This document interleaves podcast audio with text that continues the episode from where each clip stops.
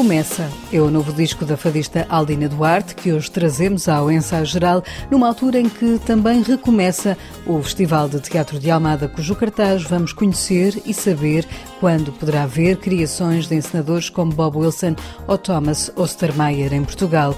Mais à frente, outro regresso, a Gita Ágada, com 23 dias de concertos gratuitos, as sugestões para as leituras de verão de Guilherme de Oliveira Martins, mas para já, a poesia de Ana Luísa Amaral e um verso sobre amendoins e cerveja. Fique para ouvir.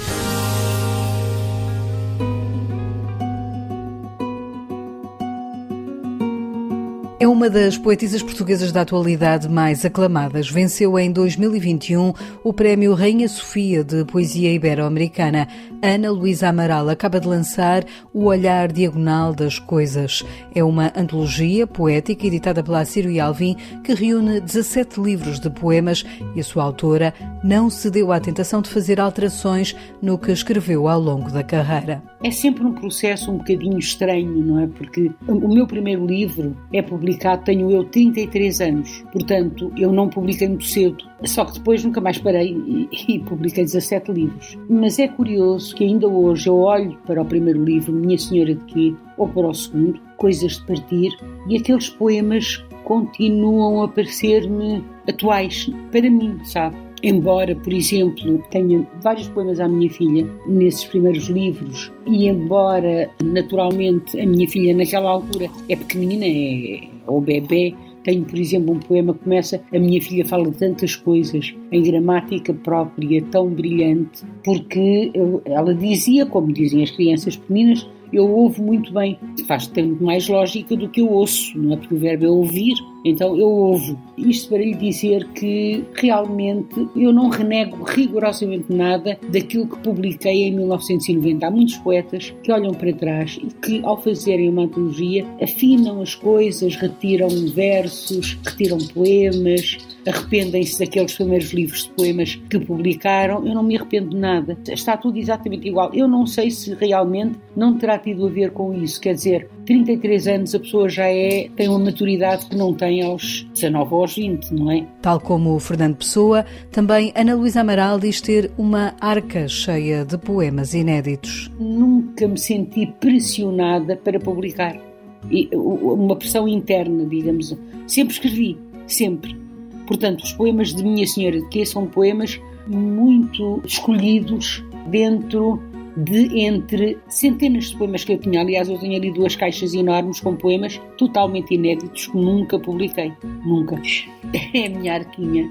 É claro que é sempre um bocadinho emocionante ver poemas que se escreveram, estar a rever, é? Poemas, ou a reler poemas que se escreveram há 30 e tal anos, mas eles tiveram a sua, o seu momento, a sua época, e além disso, eu acho que muitos deles se mantêm, para mim ainda, atuais. Com alguns livros com temática bíblica, Ana Luísa Amaral fala das diferenças que sente que a poesia sofreu ao longo dos anos. Há uma diferença muito grande.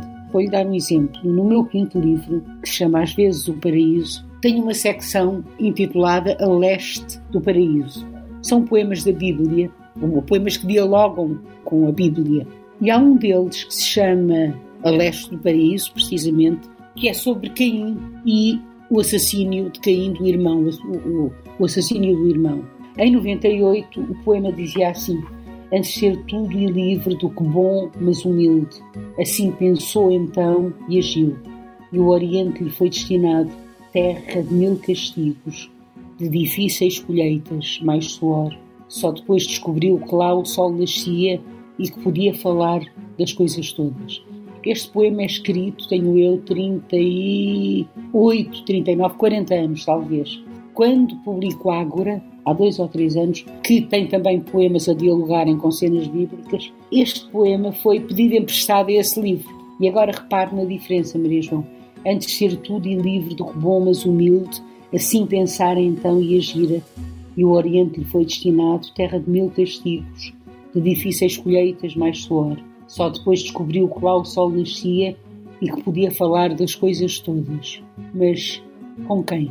Ou seja, este, mas com quem, eu, eu, eu, julgo que é isso. O outro começa cada vez mais a entrar na minha poesia. Com livros traduzidos em várias línguas, Ana Luísa Amaral já venceu, entre outros, o Prémio Literário Correntes de Escritas, o Grande Prémio de Poesia da Associação Portuguesa de Escritores, o Prémio Virgílio Ferreira ou o SAD Miranda. A sua obra, reunida na antologia O Olhar Diagonal das Coisas, tem inspiração de uma das suas poetisas prediletas. Emily Dickinson tem um poema muito bonito que diz assim, muito belo, que diz assim: Tell all the truth, but tell it slant. Ou seja, diz toda a verdade, mas dila oblíqua. É em diagonal, no fundo. É para mim das grandes definições de poesia. Ou seja, a poesia não mente.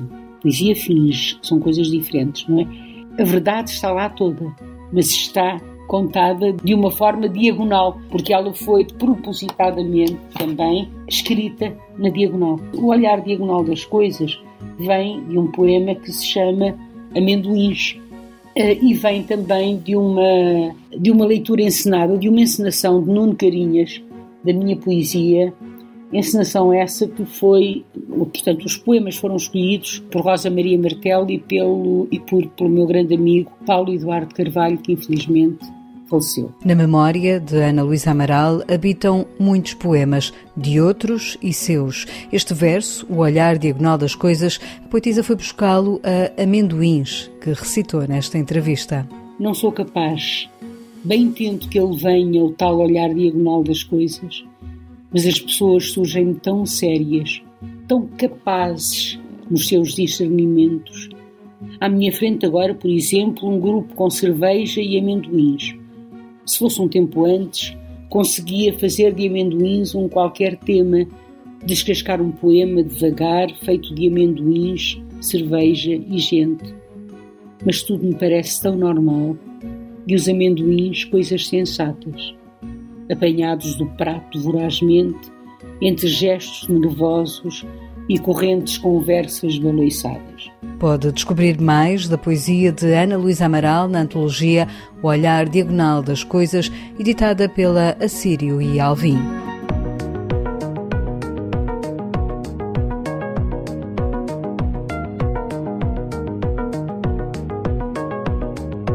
É já na próxima segunda-feira que começa o Festival de Teatro de Almada. É um regresso ao formato presencial e festivo que se anuncia no ano em que a programação fica marcada por dois nomes consagrados do teatro contemporâneo. Além do regresso de um espetáculo do encenador norte-americano Bob Wilson, haverá também a oportunidade de ver criações de Thomas Ostermeyer.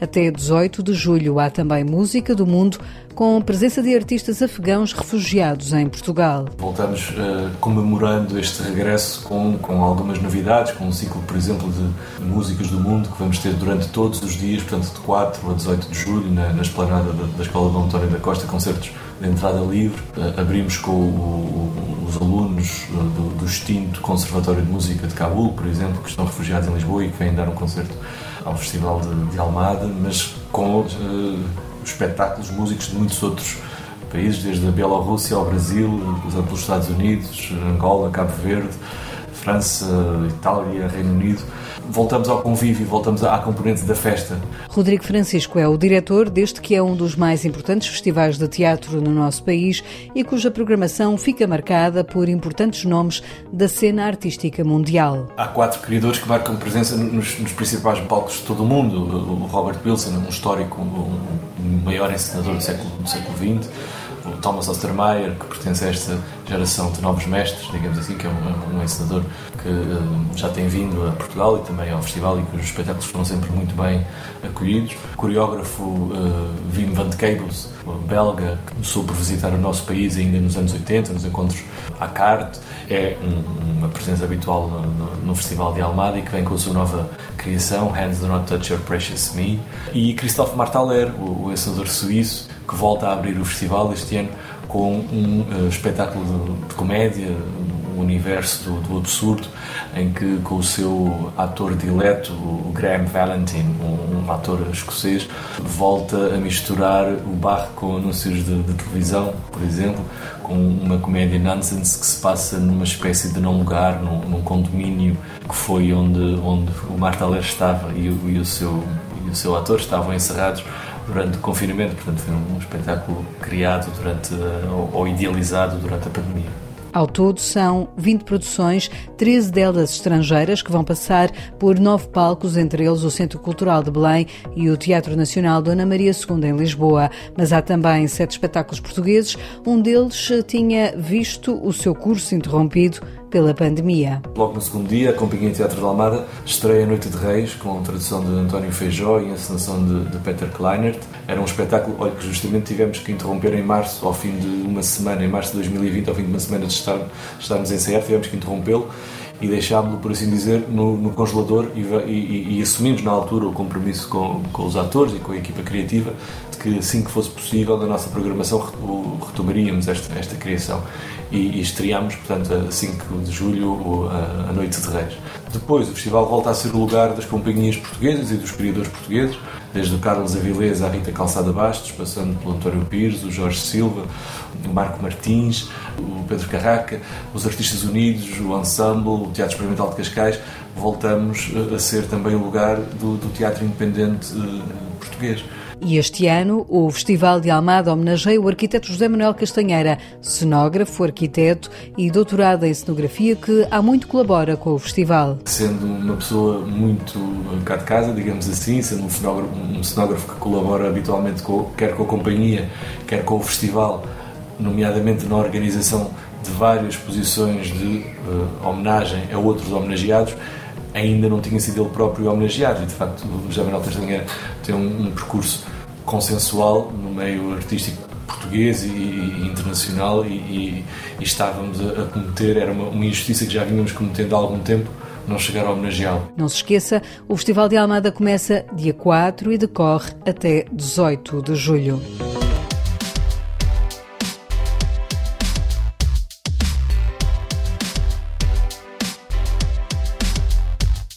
Depois de uma interrupção por causa da pandemia, está de regresso o Agitagda. A 15ª edição do festival começa este sábado e decorre até ao próximo dia 24 de julho. São 23 dias com um cartaz musical que contempla nomes como Pedro Brunhosa, os Alphaville, Rui Veloso, Nobel, Sara Correia, entre outros. São esperadas 200 mil pessoas ao longo dos dias. Edison Santos faz alguns destaques da programação para toda a família. Destaco aqui a animação de rua, que, que, que, acontece um pouco por toda a cidade durante estes 23 dias, principalmente aos fins de semana. O Agita Kids, que é um, um espaço onde os pais podem deixar os, as suas crianças enquanto vão usufruir dos concertos e, e também do, do resto da, da programação do Agitaida. Depois a arte urbana, que é esta com, com algumas instalações de artistas como o Milo e como Bordal II e também os nossos chapéus, os chapéus de chuva ou chapéus de sol, que estão uh, colocados nas várias, nas várias ruas da, da, cidade e que tantas fotografias e tanto nome têm dado à Águeda. O Agita Águeda regressa com um cartaz musical bastante diversificado. São concertos diários a partir das 10 da noite com entrada gratuita. São todos espetáculos com entrada gratuita. Esperemos nós sejam do agrado de várias gerações, porque temos desde a música mais moderna, digamos assim, uh, como por exemplo o Julinho e o Bispo, ou o Ex extensa de, para, e para outros públicos, como o Pedro Punhosa, os Guano Apes, uh, o Rui Veloso, o, temos aqui a falar da Nena também, e depois o Maninho, Caretes, os Alphaville, que vão encerrar este evento, a Luísa Sonza.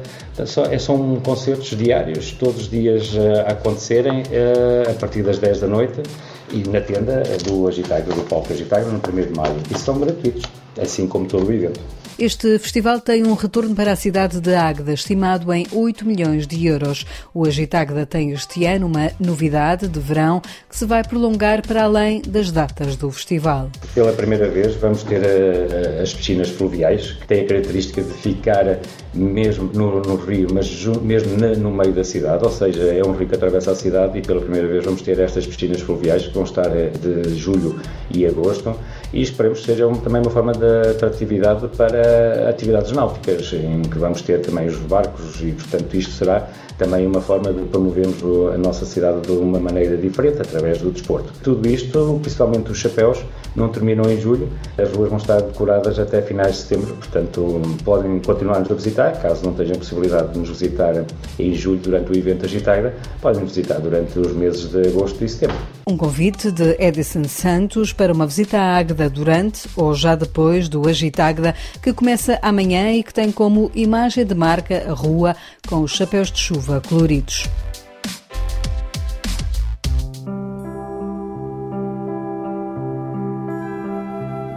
No ensaio geral, escutamos agora Guilherme de Oliveira Martins, o nosso colaborador semanal do Centro Nacional de Cultura, que lhe traz hoje sugestões de leitura para as férias de verão que se aproximam. A leitura constitui o melhor modo de tornar a memória humana uma realidade viva. As leituras de férias constituem uma maneira de recarregar baterias e de tornar a cultura um facto do dia a dia. Começo hoje a elaborar uma lista de obras que constituem referências de leitura obrigatória neste ano.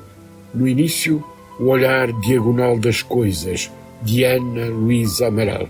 Reunião de 17 livros de poesia desde Minha Senhora de Quê, de 1990. É uma leitura necessária, a compreensão de que um fruto recente é a saudade ou de que a arte cirúrgica é precisa. Continuo com Contos de Cantuária, de Geoffrey Chaucer, com tradução de Daniel Jonas, editados pela E Primatur, escritos entre 1387 e 1400. São dez fragmentos que permitem encontrar temas de sempre capazes de relatar experiências tão variadas como as do feitor, de um cozinheiro, de um estudante de Oxford, de um escudeiro, de um médico, de um marinheiro ou de um monge. O sabor medieval transmite-se aos dias de hoje com sabedoria e sentido de humor. A oficina do livro publica um clássico do Conde de Sabugosa, Donas Portuguesas de Tempos Idos, com prefácio de Helena Secadora Cabral, desde a Ribeirinha até a Rainha Dona Amélia, passando por Dona Isabel Duquesa de Borgonha, pela infanta Dona Maria, filha mais nova de Dom Manuel, por Catarina de Bragança, Rainha de Inglaterra, por Soror Mariana Alcoforado, ou por Dona Isabel de Portugal, a sempre noiva, filha de Dom Pedro II, uma leitura inesgotável. Nélida Pinhon publicou na Temas e Debates Círculo de Leitores Um Dia Chegarei a Sagres, prémio do PEN Clube do Brasil de Literatura de 2020. É uma leitura que aconselho vivamente. Filomena Mónica assina na Relógio d'Água duas mulheres sobre a mãe e a avó da autora. Uma visitação que permite compreender uma época. A Tinta da China publica de Mário Domingues a afirmação negra e a questão colonial 1919-1928. Um livro pioneiro. Acaba de ser publicada pela Relógio d'Água a tradução de Jorge Vaz de Carvalho de Ulisses, de James Joyce, neste ano em que se completam 100 anos sobre a sua saída. No ano do centenário de José Saramago, é indispensável a leitura da revista Colóquio Letras da Gulbenkian, número 210.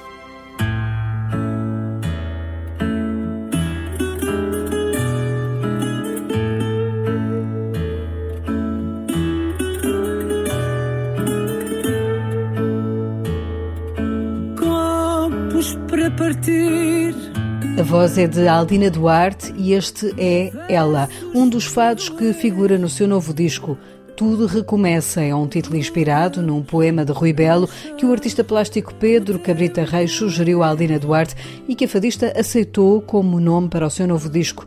Depois da vivência da pandemia e de tudo o que viveu, à fadista o título encaixou que nem uma luva. O disco foi uma necessidade que eu tive de simplesmente cantar, porque já não havia cotidiana a cantar no Senhor Vinho, nem concertos. Quando houve uma abertura ali no, em 2020, ah, no fim do ano, reagendaram-me sete concertos que tinham sido cancelados e eu fui cantar para aquelas plateias de máscara e a 30% e não sei o quê. E toda a circunstância do que tínhamos vivido até ali e do, do momento e do contexto do concerto, a verdade é que transformaram completamente a minha, o meu registro emocional daquelas histórias que eu cantava há muito tempo. O que aconteceu foi que eu achei que foi uma transformação radical e a um ponto que me surpreendeu. Houve momentos que eu que eu nem tinha noção se tinha cantado a, a, letra certa, ao ponto que se tinham transformado ou aquel, aquela poesia, aquela, aquelas histórias, naquelas circunstâncias duras que todos vivemos. Aí tive uma ideia que foi primeiro tentar perceber o que é que estava a passar e percebi que era de facto isso. Eu, eu sou o tipo de intérprete que canta com tudo o que é e que vive, portanto Obviamente que depois de uma experiência tão avassaladora e tão marcante até hoje, eu disse: não, eu tenho que usar esta vivência para criar qualquer coisa de novo e, e tem que ser a cantar, porque essa é a minha forma de expressão primordial. O disco inclui dois inéditos, um deles assinado pelo músico Manuel Cruz dos Ornatos Violetas e outros fados que surgem com novas interpretações. Tive a ideia de ir buscar temas que nunca deixei de cantar em concerto, alguns não tinha ainda gravado, mas já cantava ao vivo. E escrevi de facto um tema sobre o que estávamos a passar, um original que é a clausura, que até nem, inicialmente não escrevi para mim. E depois o Manuel Cruz escreveu o Ela, achando que era o meu retrato. E há eh, inédito também há o do João Ferreira Rosa, o autorretrato que eu nunca tinha gravado e os outros todos são temas que eu já tinha gravado e que eu reinterpretei e que eu criei novos arranjos e que alguns acho que em relação à versão original para ouvidos mais uh, menos treinados no fato tradicional até podem nem parecer os mesmos às vezes. Com vários discos editados, desde o dia em que ouviu Beatriz da Conceição e que decidiu cantar, Aldina Duarte sente-se hoje realizada no caminho que trilhou. Fadista na, na minha alma sempre fui. Não sabia o que é que havia de fazer com ela e experimentei cantar e depois tive muitas dúvidas porque como cheguei já adulta tinha já muita bagagem que era exterior ao fado e que eu não, que eu não podia abrir mão dela, mas não sabia como é que havia integrá-la no meu canto. Com o tempo, sobretudo com o que fiz, com o que fiz, não é, ao longo deste tempo. Fiz já um número, um número de discos considerável nesse sentido, concertos muitos, muitos anos na casa de fado. E eu acho que o tempo deu-me a serenidade quem e, e, e, a alegria de quem afinal acertou no caminho.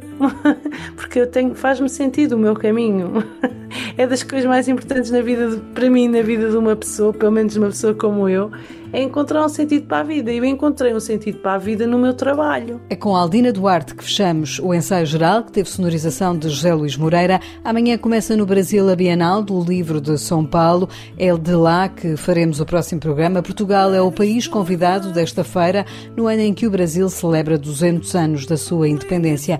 Até lá, uma boa noite e um bom fim de semana. Caixas para arrumar a solidão. Onde couber e riso para curar, beijos para ter, desses para lembrar